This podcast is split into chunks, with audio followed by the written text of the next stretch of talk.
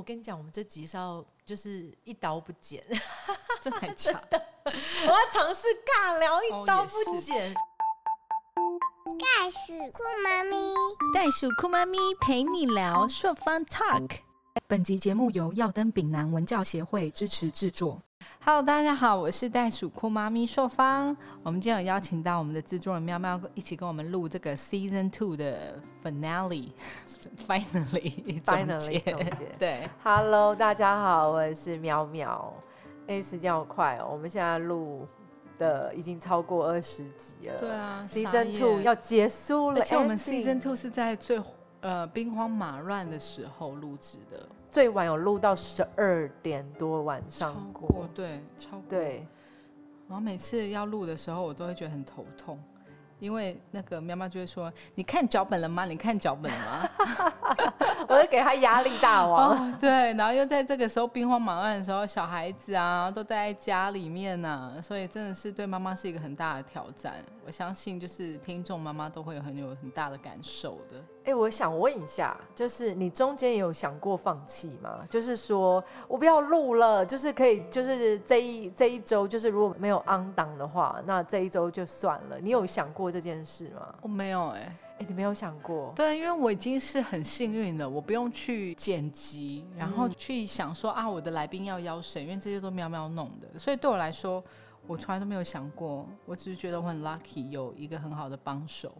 可是我很难想象一个人去制作的这些 podcaster 要非常非常的喜欢这件事才行。哎，我们多久没见了？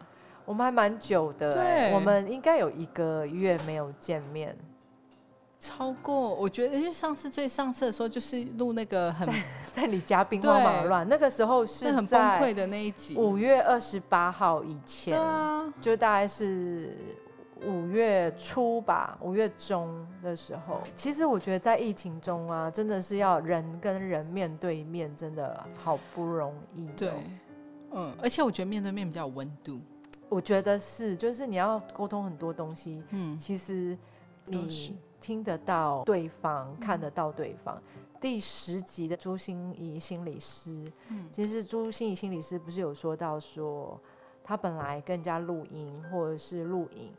他都可以感受到别人的呼吸，所以他就可以去接话，他可以感受到别人。可是线上就不行了。嗯，真实的温度，其实我觉得差别还是蛮大的。对啊，机器前面还是有差。我我考考你好了，主持人，请问我们 Season Two 我们做了哪些事啊？好多，我们从大甲妈绕境回来的第一集嘛的感受，还有我们的吉娃娃小编嘛，我有邀请我的朋友在讲那个防疫期间妈妈崩溃，然后现在还是继续崩溃中。我们邀请了很多 podcaster 嘛，对不对？对，我们邀请第一个 podcaster，你还记得是谁吗？是谁？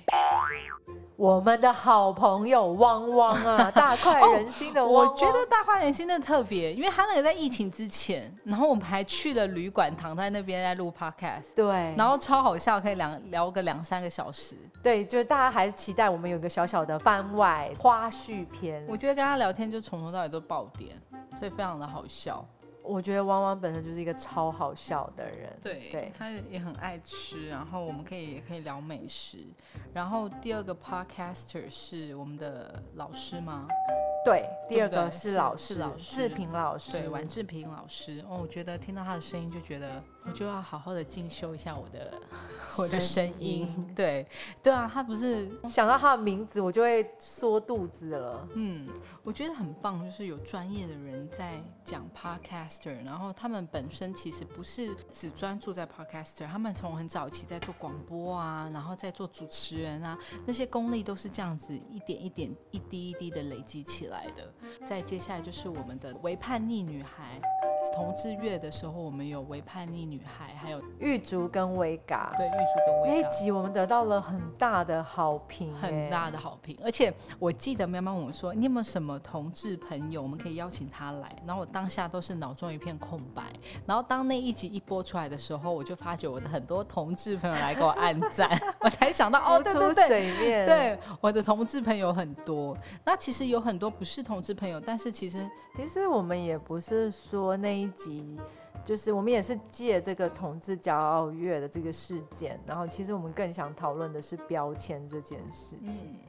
对，所以标签越多，可能世界上就是越狭隘，没那么多元嘛。嗯，所以我们后来我们就觉得我们那集节目内容很棒，对，然后刚好有一个那个 TVBS 的那个永续华文报道奖。今年有增加那个 podcast 的音频的奖项，所以我们也很自告奋勇。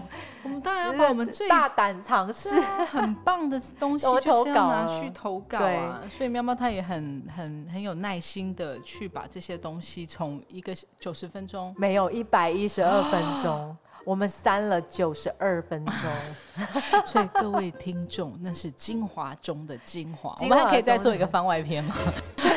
对，我们已经上了那个番外篇三十分钟的，就是也很感谢我们很强大，我们的幕后的推手就是后置，我们的青蛇姑姑就是。她其实非常辛苦，她也是一个妈妈，嗯，然后她是目前是一个全职的妈妈，然后兼职在做。看高手都在人间呢，对她真的超厉害的。然后她就把一百一十二分钟的东西剪成三十，对我们剪了。看过你们剪的那个稿子，这真的是逐字逐句哎。对，那个大概有五三百页吧，好像一百一十二分钟。对啊，然后我们我们好像修了三次。就是第一次的时候，他剪是四十几分钟，然后我弄那个逐字稿三稿，然后第二次弄的时候是三十呃三十分钟不到，然后第三次再把片头片尾加进去，这样子，就是力求评审们可以听到我们的完整的样貌。除了 podcast fee 以外，我们还有邀请到我们的公益讲师嘛，曾怡金老师。对，曾怡金老师，他讲。早聊的事情，对，跟阿比妈妈嘛，对阿比妈妈。然后我记得我们那个我好朋友的 feedback 就是说，他很他对其中一句话非常的觉得很特别，他就说他虽然年纪小，他只是小，但他不是笨，他还有 quote 给我听。对，阿比妈妈也是一个很勇敢的妈咪，完全是把特殊儿的家长的身份啊，然后各个方方面面。他是用一个很正面、直面的态度再去面对这样的挑战，并且去享受这个挑战。对，当妈妈让我学到一个很重要的点，就是嗯，正向跟乐观。因为你要碰到每一天，你都要有很多的问题，然后你要怎么解决它？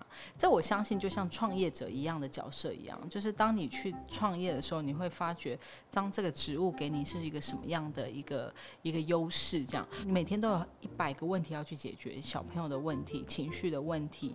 那他今天，比如说你今天要出门，你要克服什么样的问题？那在家里的话，像他没有办法出门的话，我们要怎么样去让他克服这些？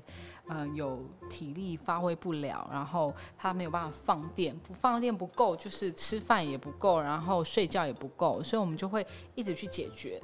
那我觉得当妈妈就是你一定要有一个就是正向，然后跟乐观，这是很很很可爱的一个得到跟学习。我觉得这两个东西，我也在你身上看到它很大的发挥耶，真的，因为我觉得。就是每一次看到小冬瓜，然后你非常有耐心，然后用你的方法再去，就是说跟他交流的时候，那时候真的觉得说，哎，张淑芳叫勇敢妈咪，不是叫假的。所以我们说小朋友是我们的导师啊，真的哦。你想说一个小朋友，他经历了那么多。然后他所表现出来的这些，不管是情绪也好啊，他的这些呃不足所产生的一些动作，或是他丢东西啊，其实我可以理解那些肢体语言跟情绪。你会觉得他都已经经历那么多，他所要表达的这一块，我们只是尽量的去当父母，就是尽量去了解他所他的需求。因为我曾经就听到说，当父母是陪伴，他是我们的导师，他是教导我们的人，你会发现。他所做的这些表情动作，跟他跟你讲话的方式，他就是一个老师。他不会讲，那他怎么样跟你讲？说他现在不开心，他现在肚子痛，他现在想睡觉。他的肢体语言，他的神情就会告诉你。所以，我们只要很细心的观察他这些肢体语言的时候，你就会发现，哦，原来是这个样子。像我，我儿子很可爱。你出门的时候，你就说我们现在要出门喽，然后他就会立刻冲去拿帽子。然后跟口罩，因为我教他说，你要现在出门，疫情期间要出门去散步，你要戴口罩，所以他就会立刻知道，他植入在他脑中就是我出门我就是要拿口罩，所以他就会，然后我就说还有帽帽，然后他就去拿帽子，帽子戴着，口罩戴好，拉着，他戴不上，他就会这样试图想要拉，然后鞋子穿好，他就想要出门，他才他现在才那么小只，他都会有这些这些动作，而且他出去的时候，他一定必跟长辈们挥手。说拜拜，这样超级可爱，所以我觉得从小那个教育很很重要，是家里面的身教，还有我觉得乐观正向的孩子，就是有这两个家庭，如果让他有这两个所得，真是一辈子的保障。因为你看，像现在疫情，你还记得你们？你跟那个朱心怡心理师的那一集，你没有讲到那个情绪韧性这件事情对，情绪韧性，就是面对很多挑战、压力的时候，嗯，还是要乐观，对不对？你自己，我觉得你还蛮有资格讲这件事情的，因为你的生孩子的过程跟把孩子养育的这个过程，其实如果你没有一个乐观的性格，好像真的不是那么容易，对不对？嗯。为了孩子的学习乐观，我觉得这个是虽虽然说我本身在生小孩之前就是一个比较开朗的个性，可是我觉得很多时候个性是环境逼出来的。哦，所以你觉得你有因为孩子变得更乐观吗？嗯，我觉得以前在生小孩之前，我的乐观是可能是我是家中的老二，所以很多东西我就是嗯会让我自己。变得比较乐观，可是那不是完完全全实实在在我的个性，因为人还是会想要为自己，还是会想要自私，还是不想要正向跟乐观。可是当我生完小孩以后，我觉得那个乐观是就是像母爱一样这样子产生出来的。因为看着很多东西，像我以前有一直在开始里面有强调一点，就是心态很重要。我为什么会乐观？是因为我觉得，当你有一个乐观正向的的心态的时候，你调整你自己，你在看每一件事、每一个人都是好的的时候，它不会让你走到那个死胡同。你这让我想到，就是我们的 EP 十朱心心理师，还有那个正向三部曲嘛。什么先什么呼吸一口，什么当下，第二个什么送祝福，嗯，第三个感恩，对，那个很重要。我觉得那个就像一个口诀一样，很重要。为什么像呼吸？我那时候就想到在飞机上那种袋子嘛，就是你可能 panic attack，你可能会有一种什么，呃，有人是焦虑症啊，或者是就是。在密闭室，然后他会有一些压力的时候，他用呼吸去调试自己的压力。那我觉得生完小孩当妈妈这个角色是很特别的，因为他就会是一个一个 vest，一个你不能说枷锁，就像是一个一件衣服穿在你身上一样。你现在从以前从从此之后，你就是一个妈妈的角色，大家都会带着一个。另外一个角度去看你，就是看你怎么样对待你的孩子，看你的生活习惯会不会为这个小孩子而调整，看你以前跟之后的不同。我在当妈妈这个角色之后学习到，因为他是一个比较特殊的宝宝，所以也就是在跟他互动的过程之中，很多人都说陪伴你的小孩子是上帝给你的礼物。我觉得就像这次疫情一样，很多乐观正向的父母亲，他们。会立刻转换心态，有些人就会在网络上会说，他很感谢在这个机会可以跟他小孩子共学，然后有很多的长那父母亲可能会在网络上说：“哦，这疫情什么时候结束啊？我已经舍不得，我啊想要出去了。”我觉得这就是心态的一个转换，因为我觉得在你碰到每一件事情的时候，你要转换你那个能量到对的点，不然你就会发现你的能量消耗在，比如说你 complain 在别人身上，然后你看任何人都不顺眼，你就会发觉你失去掉很多，你失去掉很多跟你小孩子、跟你另外一半互动的好时机。我的小孩他就是上帝给我一个礼物，因为我现在发现说，我跟他我讲话，他听得懂。他现在一岁快十个月了嘛，然后在这一个月我的陪伴又更多的时候，我才发现说，他在这这前面的几个月的时间，你看起来好像他都听不懂，有没有？他都他都是宝宝，可是他现在已经要跨到下一个阶段了，语言爆发期的时候，他都听他讲不出来，但他听得懂在讲什么。你说丢掉，那你说关门，然后你说什么拿去呃，垃圾拿去丢，他都知道。嗯哼，对妈妈来说是一个很奇妙的一一件事情，因为从不从零到有，对，看到一个小小的力量，它正在前进。对，然后我就觉得陪伴他是，我觉得上帝给我一个很棒的一个礼物。那可能一开始初期的时候你不了解，你就会觉得啊，为什么会是我？嗯哼，然后当你还在陷入这个情绪里面的时候，你就永远走不出来，你就会可能很情绪很低潮啊。然后你再低潮的人，再忧郁的人，他就可能会钻牛角尖，然后他甚至就是会用比较激烈的方式去 complain 别人，或是伤害自己的家人。我一直强调说。正面，呃，跟乐观，每一个妈妈或是每一个家长都要学习的一个礼物。因为为什么呢？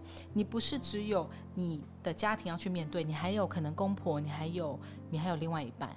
不过我我觉得啦，我们在鼓励人家正面乐观的同时，如果你自己有情绪的困扰，嗯，或者是有些阴暗的话，不要担心说这是不对的。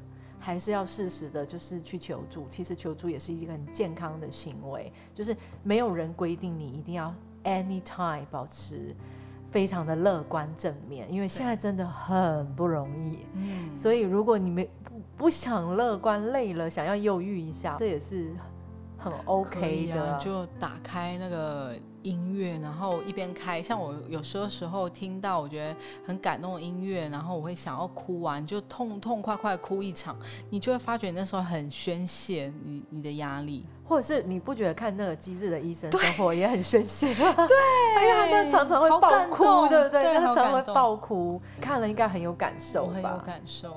就是医生的对话，你自而且你自己常进医院啊，带着孩子啊，包括自己之前产检的时候，那我知道我我看第一季，我哪一个点让我最最没有办法吗？hold 住吗？就是里面有一个讲到一个无脑症的小孩，嗯哼，然后他们都在，然后后来那个医那个妇产科医生就交代了一个他的他的助手说，小孩子出来的时候把把他的鼻子捂住。然后那个妇产科的医生觉得很没有办法接受，因为为什么？因为他那个小孩就是会离开了，他然后他叫那个助产士说把音乐开大，然后他就把那个生完以后小孩就抱走了。我就觉得身为一个妈妈看到那个时候就是很很感动，但是又很对很难受，但是又很感动。我在生产过程我没有看到或是听到会有这样子的举动，然后真的有用心在。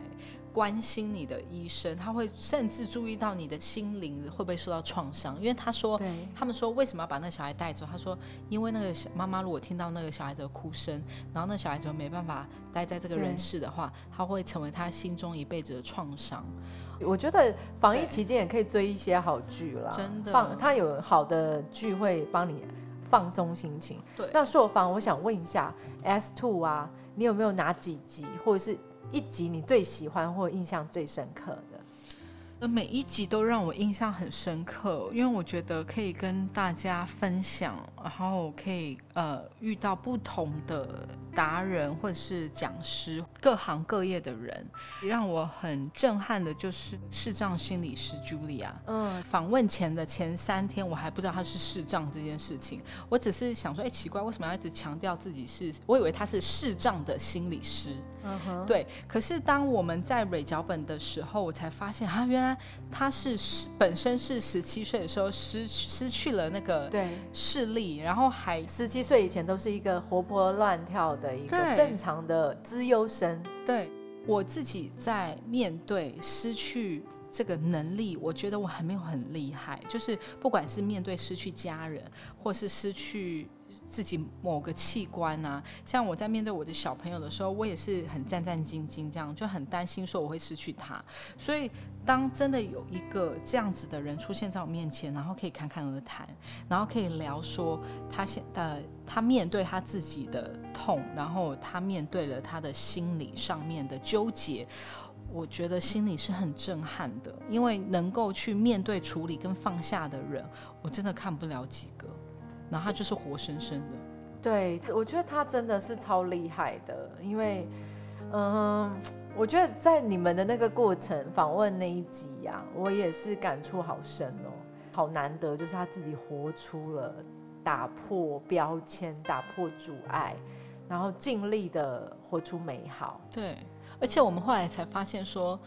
寄图贴图给他，他是看他没有办法读出来的，你记不记得？对他没有办，而且最妙的就是说，后来我们才知道，因为我们在跟他对话过程中，像我们常常在用 LINE 聊天的时候，我们会按一个就是回复，然后再回复下面，然后他后来就有跟我们说，其呃，因为他没有办法。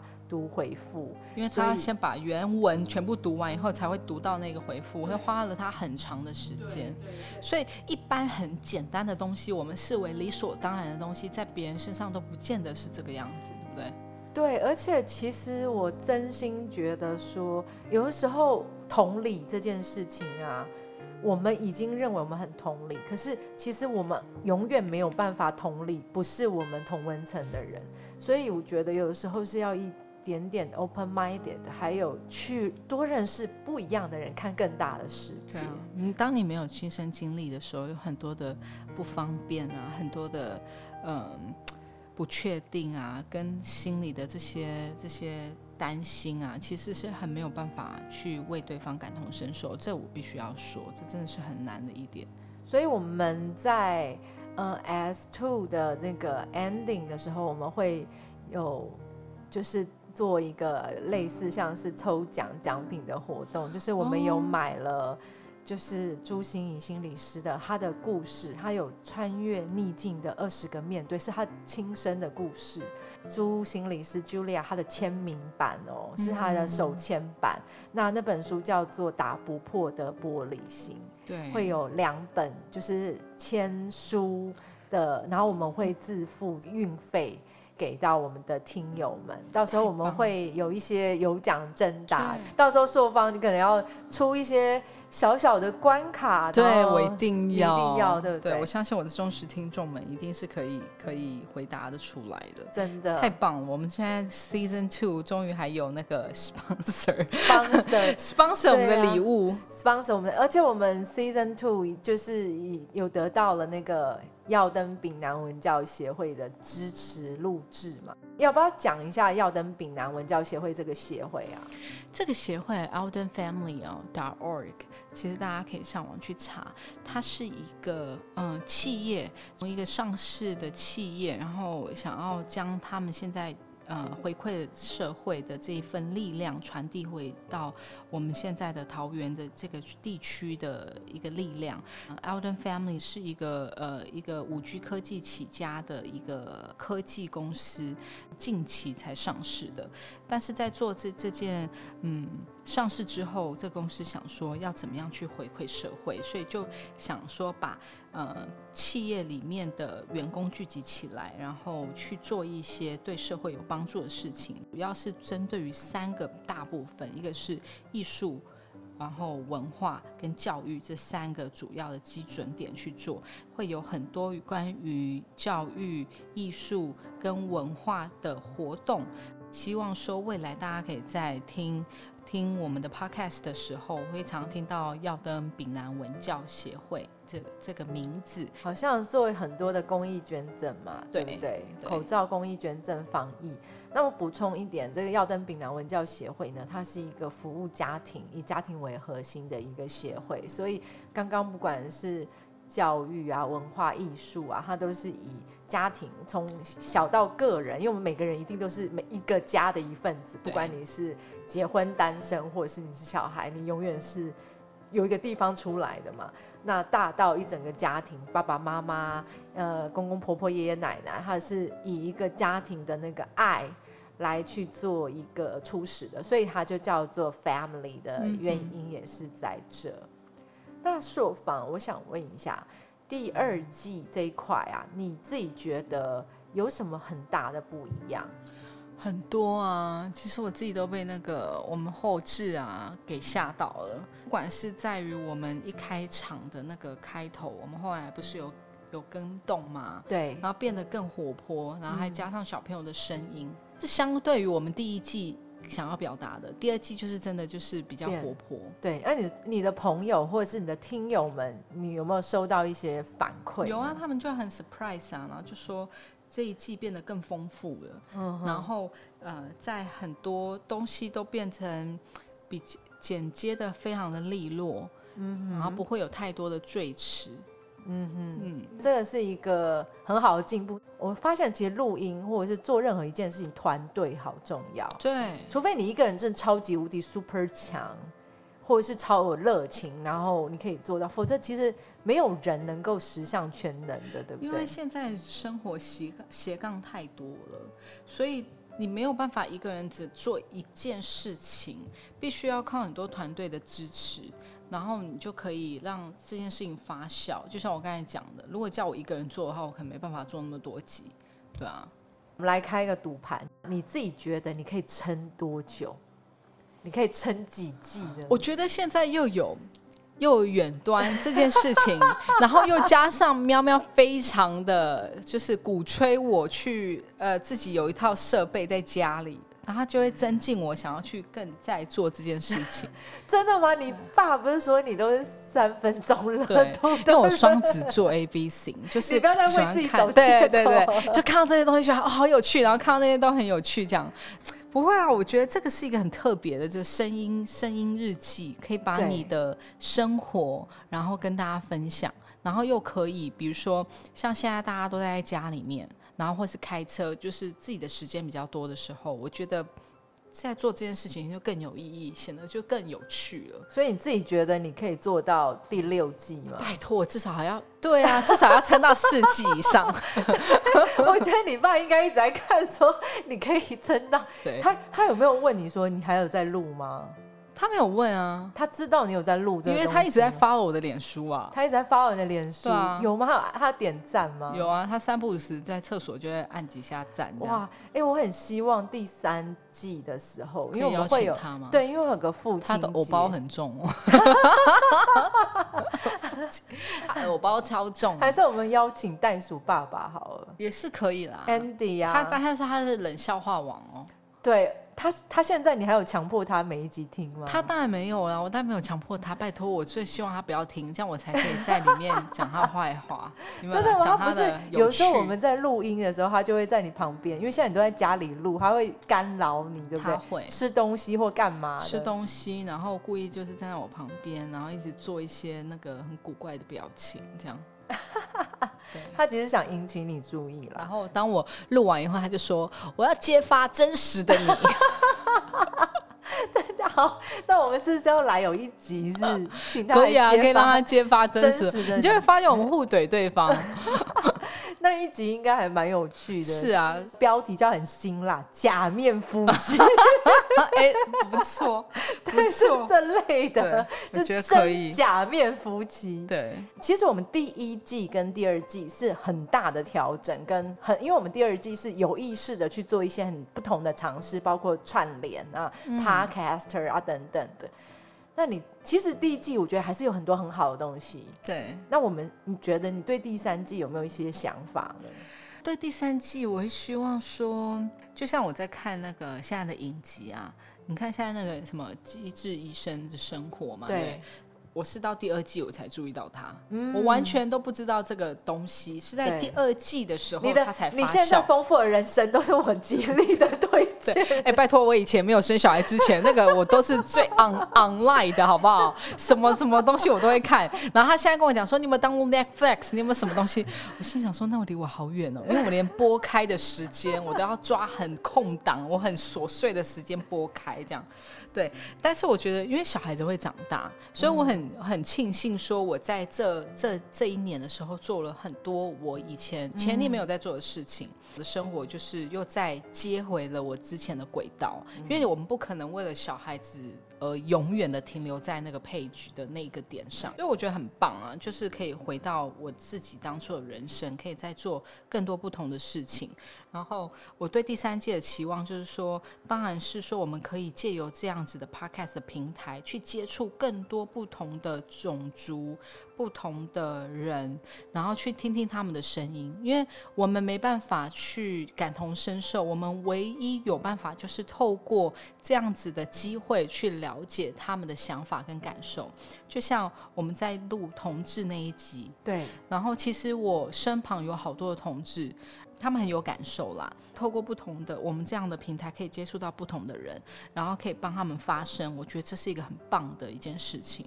对，而且我们计划第三季还做一些调整，因为硕房之后会稍微去一下美国，然后我们希望他可以在美国做一些有意思的事情。对，很棒啊，一定很有趣的。对，然后希望把。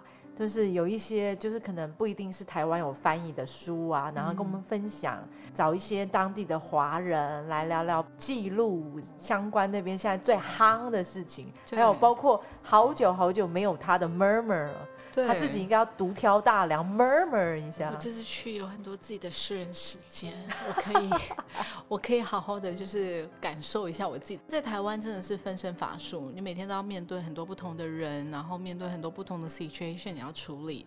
这次就是让我好好的回去放松，看看我自己在美国的家人。然后上次回去已经是九年前了，所以这次我就是想说，趁这次，呃，大家可以就是待在家的时间，好好跟。呃，亲朋好友相处这样子，你会不会不会觉得天哪，好期待要回去？你会担心吗？因为现在坐飞机还有点危险。其实我不担心哎，因为嗯，我已经我在美国的好朋友是临床很久的护士，嗯，我的呃美国的轰爸轰妈就是那种跟我感情很深的家人，然后我们其实都是他们都住在那一种所谓的很空旷的区域。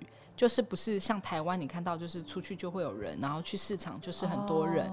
其实美国的 situation 跟台湾是完全不同的。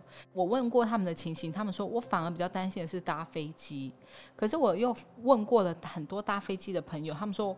其实搭飞机并不恐怖，因为上飞机你都要有证证明嘛。然后，所以我就也是有做了一些调查，所以我就觉得没有我想象中那么危险。而且我的朋友他们住的那个房子，因为你知道台湾的房价跟国外的房价是差很多的，他们可能台湾的公寓的价钱在美国是那种大 house。有前院后院的，所以小孩子可以在那边很自由的奔跑。所以对我来说，就是我去那边看家人、看朋友，只是把小孩子放在一个比较大的空间，不要让他在一个很小的环境里面，然后没有什么刺激。对早产儿来讲，零到六岁是黄金时期，眼睛的刺激、手动的刺激、环境的刺激、语言的刺激很重要。他们现在就像一个 sponge 一样，一个很大的海绵。你现在给他什么？刺激就是他去吸收的，因为我们现在大部分很多的家庭都是独生子女，嗯哼。可是当有另外一个伴侣，或者是说他那个环境够 natural，就是不会有太多尖尖角角的时候，他会自己去探索，嗯哼。然后当他探索的时候，他的脑中就会有很多的刺激跟反应。现在去美国，那你的录音设备各方面，如果你你会搞定它吗？我会学习啊，我们都要面对大环境，都要学习 学习的。我很乐意学习新的东西，去另外一个环境，你然后带着小孩就是一个学习。对我之前带我子女去意大利的时候，我带着他去雪山，我们转火车、公车、电缆车，三个小时在意大利就直接上了那个阿尔卑斯山，然后去看了那个超级美丽的雪景，再下来，然后这就是一个训练。然后我那时候有的小侄女被我训练到说，她只要出国或是只要去去一个陌生环境，她会很快的 adapt 那个去适应那个环境。那我也是希望说我的小孩子也是这样。然后我一直把他当做正常的小孩，虽然他是早产的宝宝，但他所有的东西都跟上以后，我就要开始要教育他更多的一个新的训练跟学习。这真的很棒。好吧，那第三季呢？所以听起来有好多事情要做。对，会是一个 new page，因为我们一直都想，就是符合我们的人生观，还有我们的口号，就是一直 keep going，对，然后 keep fighting 嘛。你要前进，就是一定要尝试一些新的东西，不要怕犯错。对，在犯错中一起再去求成长。其实这一点我还蛮感谢朔方的。为什么？在你的身上，我觉得你是一个 EQ 很高。也还蛮包容，就是身边的亲友的人，台湾这样子的人还是相对比较少，因为其实很多人都希望你可以有做新的东西，可是不能出错。对，我们两个都是比较老外性格嘛，那我觉得在台湾这样子的 partner 比较少，所以趁这个机会也告白一下他啦。最后一集，我一直觉得还蛮开心，就是在他的身上我。学习到很多东西，然后有的时候我不会马上讲，因为我是那种，我之前有跟他讲过，说他有提醒过我说，哎，你常常会马上 right away，然后 say no，不是。其实他那时候讲的时候，我有思考了一下，可是我当下我什么都没有讲，后来我就就是蛮认真，就觉得说，对他，其实我这样子的沟通是是可以再进步的，可以再更好的。我我自己就觉得说，哎，如果你的朋友愿意。很耐心，然后很真诚的讲一些东西，是不一定是那么好起口的。我觉得这样子的友情跟合作关系真的是很值得让人珍惜。然后，其实我跟阿珍相处的过程，我们现在这样子很密切的工作也超过六个月。对啊，好难得哦，超难得。因为我其实我的个性也是超级无敌直接的个性。对。而且我的个性是那种我很较真，就针对某些东西很较真，但是笑对很可爱。我觉得你的个性真的很可爱。然后一开始去接触你的人会不了解你，会觉得说，嗯。你是一个穿着 Prada 恶魔的那种 女女主管，因为我工作上面我就整个人换了一个人。对对，可是我觉得在呃不同的环境，在亚洲地区的国家，他们当下有一些玻璃心，心中就有很多问号。对他们不觉得说你在对针对事情，他们会觉得你在针对我。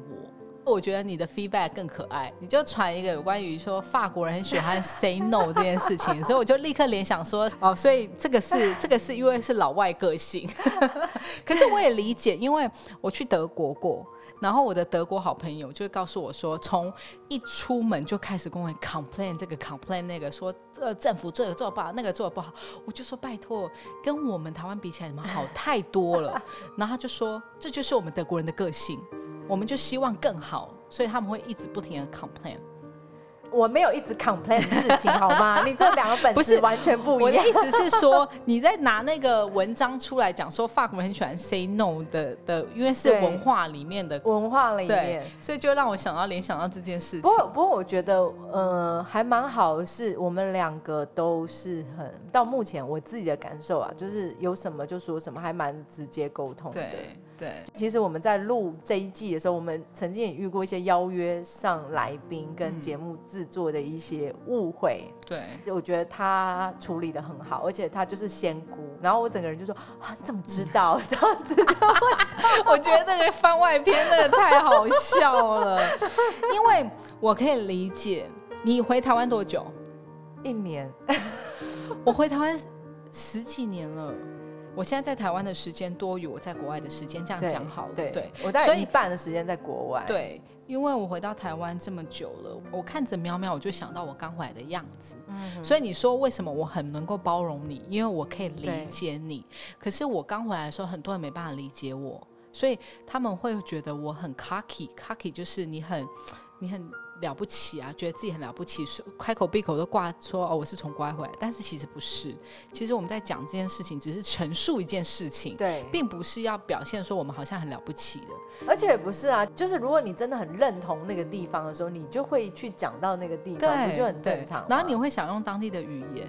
我之所以会是我能够理解，当这件误会是发生的时候，我能够就是站在那个角度去分析的原因，是因为我之前有在我母亲的办公室工作过，你会碰到很多形形色色的人，那时候我就是被教导说，站在他们的角度，比如说六十岁的人会怎么想，七十岁的人会怎么想，那当他们碰到我们这样子的反应或是很直接的时候，他们内心有时候没有办法去。嗯，太能够囊括你的这些想法，所以我那时候当下我就跟喵喵说，你可能要打电话跟他沟通，或者是说，嗯，碰到这件事情的时候，我们就先冷静一下。觉得人生就是一直不断的学习啦，学习中成长，然后从错误中或者是成功中反思，因为永远你都是今天的。自己可以被明天的自己超越，对，也不要说超越，就是说总是有一些新的眼光去看待不同，就是每天都是崭新的一天。我觉得喵喵有一个很棒的功能，你很快的会把这些负面情绪丢掉。对 对，而且我觉得你都会很开诚布公，很 open mind 的。我很喜欢跟 open mind 的人沟通，因为就不需要去花时间在内心戏上面。对，然后把这件我们的问题讲出来啊。本来每一个人都会有自己的需要修正的地方，那我们在碰到事情，就是碰到事情就修正自己。然后最重要就是心存善念，我觉得正念真的超重要。我觉得善良一定是一种选择。对正。正念才不会被人家利用，正直善良是做一个基本的人类都应该要有的。对我自己觉得，可是我觉得善良有时候有些善良人会被利用哦。可是你又是那种很不会被利用的善良，因为你很明确能够分辨说哪些 OK 或不行。我觉得这是线下的新兴人类需要有的这一点呢，你不觉得吗？因为我觉得是不是在国外关系，所以我是一个很有底线感的人。嗯，就是说，如果这不是我的朋友，我就不会去勉强或假面的说，是就是去做朋友。嗯哼。然后一样的道理，如果这是我的客人，我如果他跟我调性不合，我不会去接这个客人。对。因为我觉得就是就是志同道合的人出出就是一起合作才会有火花。那我可能要去做，就是怎么让我自己变强，可以去有一天可以选客人，而不是说去勉强自己去什么都接，然后那些 OK 就把我惹得很怒，因为我性格 也是那种很直接，然后而且我有我的价值观跟底线，就是在这一块上还蛮明显。你很明确，我很明确。那最后我们节目到这边了，我们也要来感谢一下，说我们好不容易突然有了赞助。对我们有一个第一个赞助 sponsor 的人，是不是？对，是我们的。不能这样，你不能把他，人家是那个不记名的 sponsor 啊，我们不应该讲出他。我们但是我们有第一笔的 sponsor，而且是真的是看我们很辛苦在做节目，然后对，就蛮感动的啦，就是完全没有意料到，我还没看过他的脸，对，我就听过他的声音了，听过他的声音，对不对？那我们会把这一笔。善款，然后我跟硕方会再添加，然后我们会捐给一个公益机构，以这个频道就是袋鼠酷妈咪硕方 talk，嗯，然后去做这个公益捐赠。那其实对我们来讲，就是一个新的一个阶段，even 是自己人呐，就是说，但是这不是我们就是说去鼓吹他的，这反而是就是。他就觉得他想要支持我们，嗯，然后希望我们能够不要放弃。对啊，我也觉得这个好的力量要持续进行，因为我相信未来有一天会发光发热。未来我们 S 三，我们可能还会有一些小小的奖品，对不对？我们袋鼠酷妈咪有小奖品耶，我们自己的那个 IP 设计出来的。对，我们 S 三的时候，我们的袋鼠酷妈咪的故事就是会，就是我们的 IP，我们的吉祥物会。其实 S two 的时候，第一集有稍微露了一下下脸，但是他还 not ready，头头里，所以，所以我们 S 三的时候会跟大家介绍，嗯，就感觉哎，一季这样也是做好多事。对啊，你看我们那时候，哇，其实现在第二季了，已经累积很多东西了。想象你在做到第四季、第六季的时候，能量是能量是怎么样？我跟你讲，等你去，你再去美国的时候，我要来去苦练我的声音，然后你回来的时候，我就变成一个声音达人，声优，声优，那就看我巨大的改变。好，我期待你在那边玩，吃的肥肥肥的，然后我在那边上进，我在那边上不会啦，我会督促你。对啊，我我相信在我督促之下，你只会觉得我又在开始念经。对。他每次都跟我说：“你可以那个录一下录音带，对，然后我就 Recall and play。其实我在很多人面我在一些朋友面前，我可是个傻大姐，然后就是说比较，所以我就说，我就说我们的组合很棒啊，因为你就是很十足的经纪人的角色，他都一直跳出来的提醒我很多其他我没有想到的东西。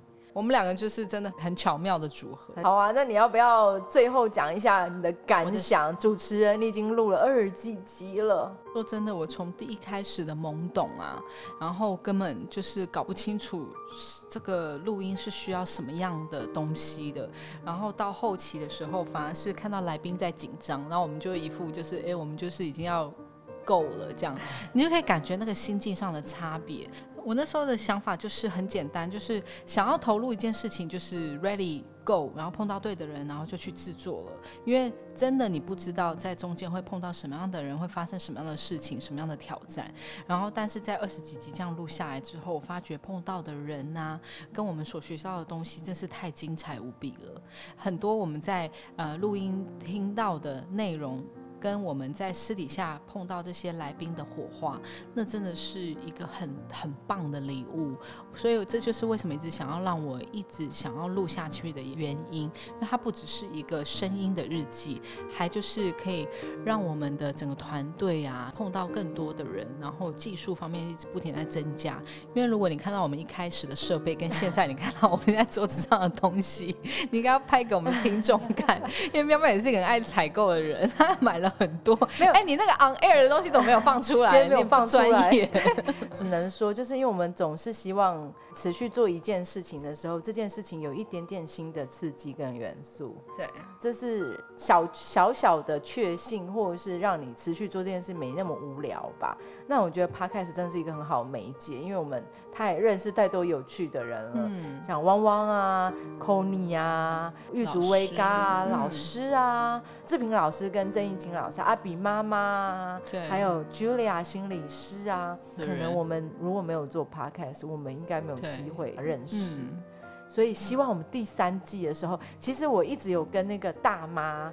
就是有，还有我们勇敢女生，我们勇敢女生 Sandy，对，还有还有 Helen Helen 计划，我会强迫硕方在他去美国之前，我们先录一些在台湾的存档啦，对，可以把一些好的故事，还有第一季的一些我们的好的主题，然后在第三季的时候还去做一个延伸，也希望在呃防疫期间，因为我相信真的解封的时间快来了。大家就是可以好好的在家里面啊，然后不管是在听我们的 podcast 或是别人的 podcast 也好，可以让自己的生活有点不一样的变化。Keep going, keep fighting，相信自己，勇敢前进。我是硕方，Season Three upcoming，拜拜拜拜。本集挑战一刀未剪失败。